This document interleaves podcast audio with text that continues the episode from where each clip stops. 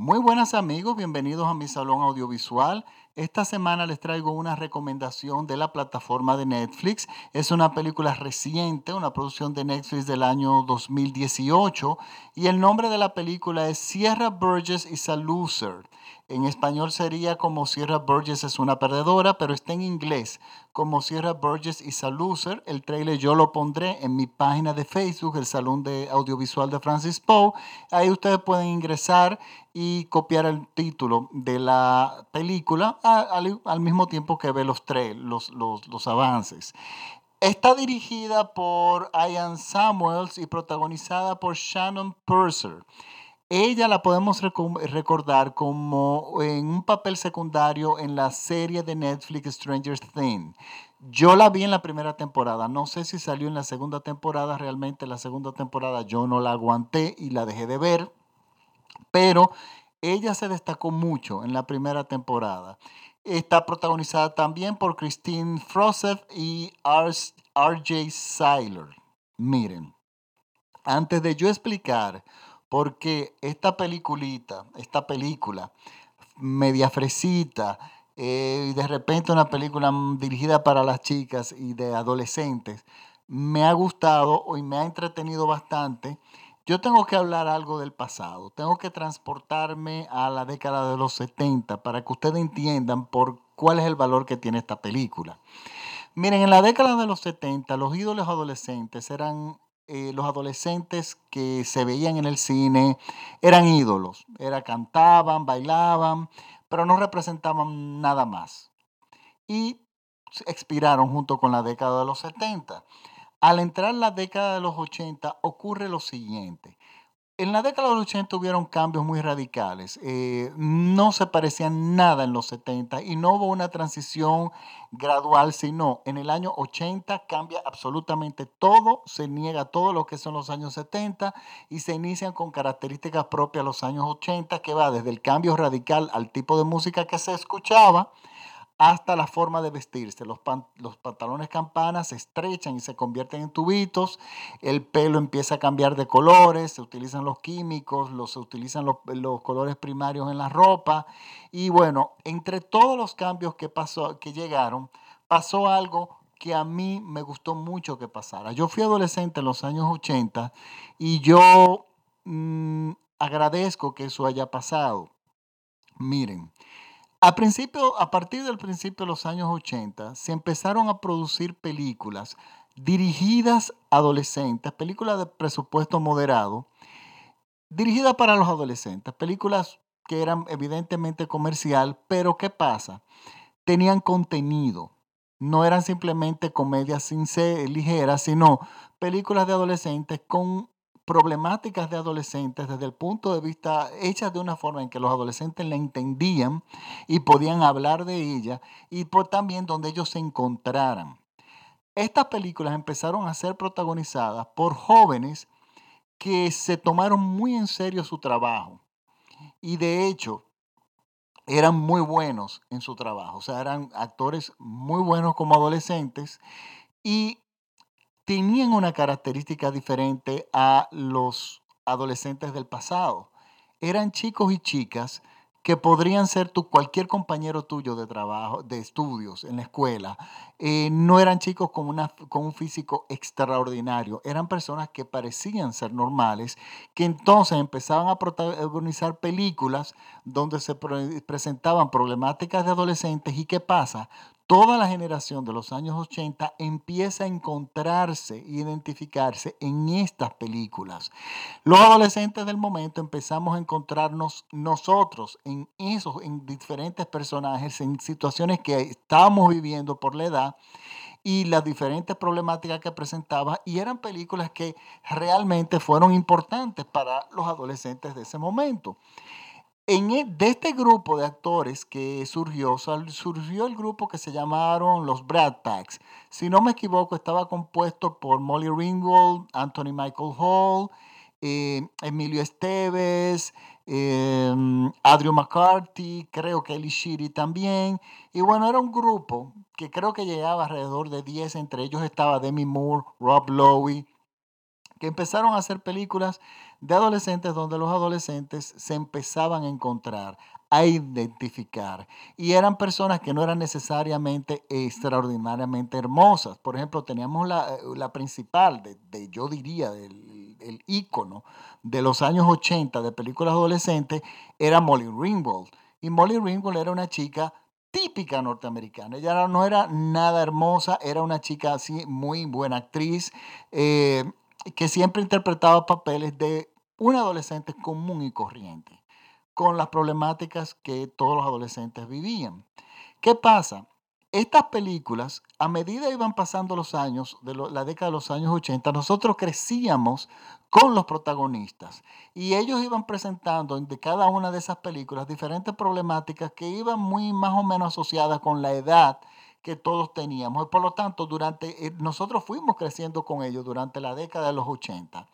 Resulta que hay una película que es la que yo considero que a pesar que es del 85 y no es del año final, ya del, 89 o 88, pero pienso que es la película que ya lleva al fin al Brad Pack como películas de, de, adolescentes que presentan problemáticas y contenido. Y es la película San Elmo's Fire.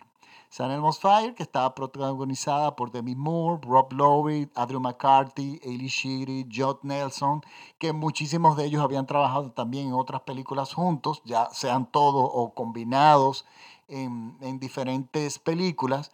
Resulta que esta película es la película donde ellos crecen. Y es una película que aguantó muy bien, ha aguantado muy bien el tiempo, porque yo la vi recientemente y de hecho me gustó mucho más que la que en su momento quizá porque la entiendo mejor, pero es una película que muestra ya, eh, demuestra que ya no somos adolescentes. O sea, ya en el momento que llega esta película, ya entramos, en la mayoría ya estamos entrando a la universidad, estamos personas que estamos entrando a, eh, a vivir ya vidas, vivir solos o a vivir en pareja. Entonces, esta película, eso es lo que realmente representa. Entonces, eh, es el final ya de, esa era.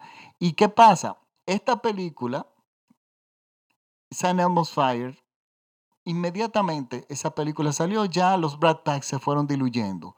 Y lo veíamos en películas ya independientes, ya como adultos, ya no como adolescentes.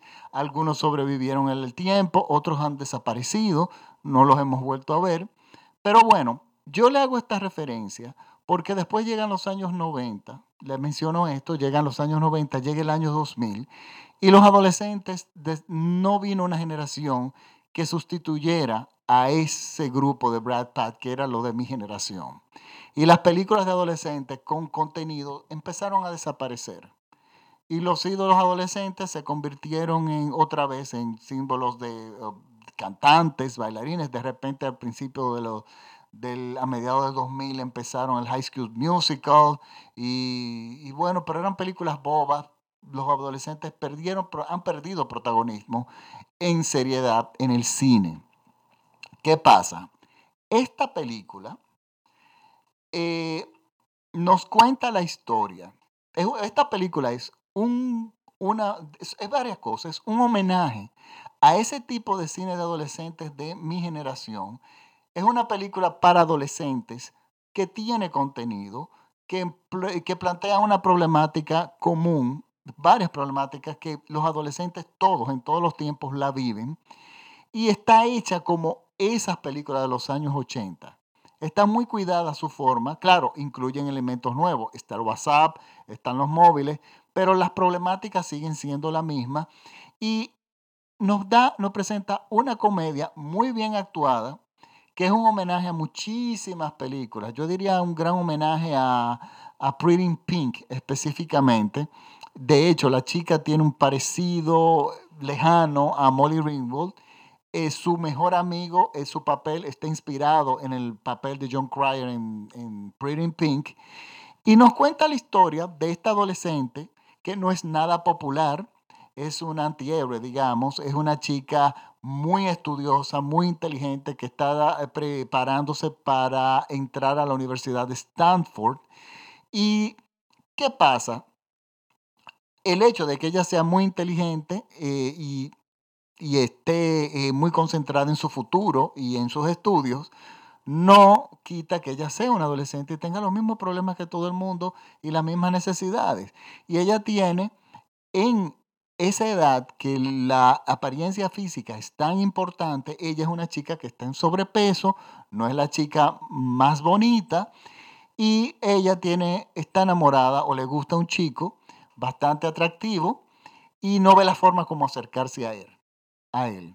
Resulta que como contraparte está la chica más popular, la más linda de la escuela, que es una porrista, una cheerleader que siempre anda con las estrellas del el deporte, que siempre anda con el grupo de amiguitas que siempre están vestidas a la moda y, siempre, y son insoportables, son odiosas, son, no pierden el mínimo chance de hacerle bullying a nuestra protagonista. Pues resulta que el chico que les gusta a nuestra protagonista se le acerca, le gusta la chica más popular.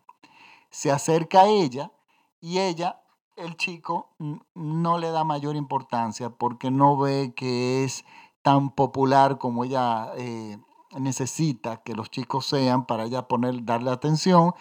Y cuando él le pide el WhatsApp de ella, ella le da el WhatsApp de nuestra protagonista, o sea, la chica nerd.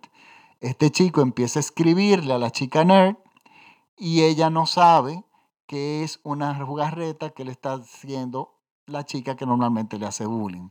Y bueno, es una comedia de enredos, es una comedia de enredos que tiene valores y es una comedia ligera que va a despertar en nuestra generación, los que fuimos adolescentes en los 80, nostalgia. Y al mismo tiempo es un grito de protesta de esa falta de películas de adolescentes reales, adolescentes que parezcan eh, cualquier persona, que no, eran, que no sean personas extraordinariamente bellas y que sean protagonizadas por estos chicos normales que tengan y películas que tengan contenido, que tengan una, un, algo que decir para los adolescentes. Y claro, es una película ligera, no les voy a decir que es una obra maestra, pero es una película que a mí me agradó bastante. Y miren, es una, no todas las películas eh, pues, tienen que ser tan serias para que uno les guste. Hay películas que a uno les gusta y que realmente no son maravillosas. Esta película a la gente no la ha entendido. Eh, a pesar de que he visto, leído buenas críticas, el público como que no ha sabido conectar con ella. Y bueno, es por, por eso es que me remonté eh, a los 80 y, a los, durante esa década, porque es que ese, esta película va dirigida para personas que para chicas, básicamente, pues no creo que a los chicos les llame mucho la atención, pero sí, bueno, una película que entretiene y sobre todo para esa generación de los años 80 que crecimos con Molly Ringwald, con Emilio Esteves, con Anthony Michael Hall, con Judd Nelson, con Rob Lowe, con Illy Shiri y con Demi Moore. Entonces, la vamos a ver con nostalgia, yo la vi con mucha nostalgia, la sentí, una película muy nostálgica, al mismo tiempo tiene momentos muy cómicos, eh, donde uno se, suelta un par de carcajadas, y es una película con contenido para adolescentes, es una película que les enseña a los jóvenes que es bueno ser diferente, no es malo, eh, tú lo que tienes que estar seguro de ti mismo y, amarte como tú eres. Y ese tipo de cosas que los adolescentes necesitan que se lo digan en el cine, porque ser adolescente es algo muy, muy difícil. Es una película eh, fresita, diríamos, o no sé si ese es el término correcto, yo diría un poco rosa. Pero esas así eran esas películas de ese entonces. Y es una película que es al mismo tiempo nostalgia y un grito a la necesidad de ese tipo de cine que prácticamente ha desaparecido. Por lo tanto, es mi recomendación de la semana. Yo pondré el trailer, recuerden, en, mi página de Facebook, el Salón Audiovisual de Francis Poe.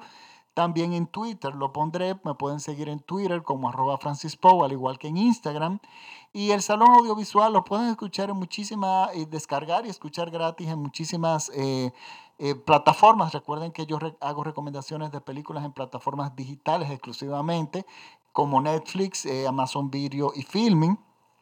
Y este, nada, yo les doy las gracias por seguirme. Eh, recuerden que estoy en iTunes, en TuneIn y bueno, escriben el Salón Audiovisual de Francis Poe en Google y me van a encontrar. Por lo tanto, muchas gracias por la sintonía. Nos vemos hasta el próximo podcast. Chao.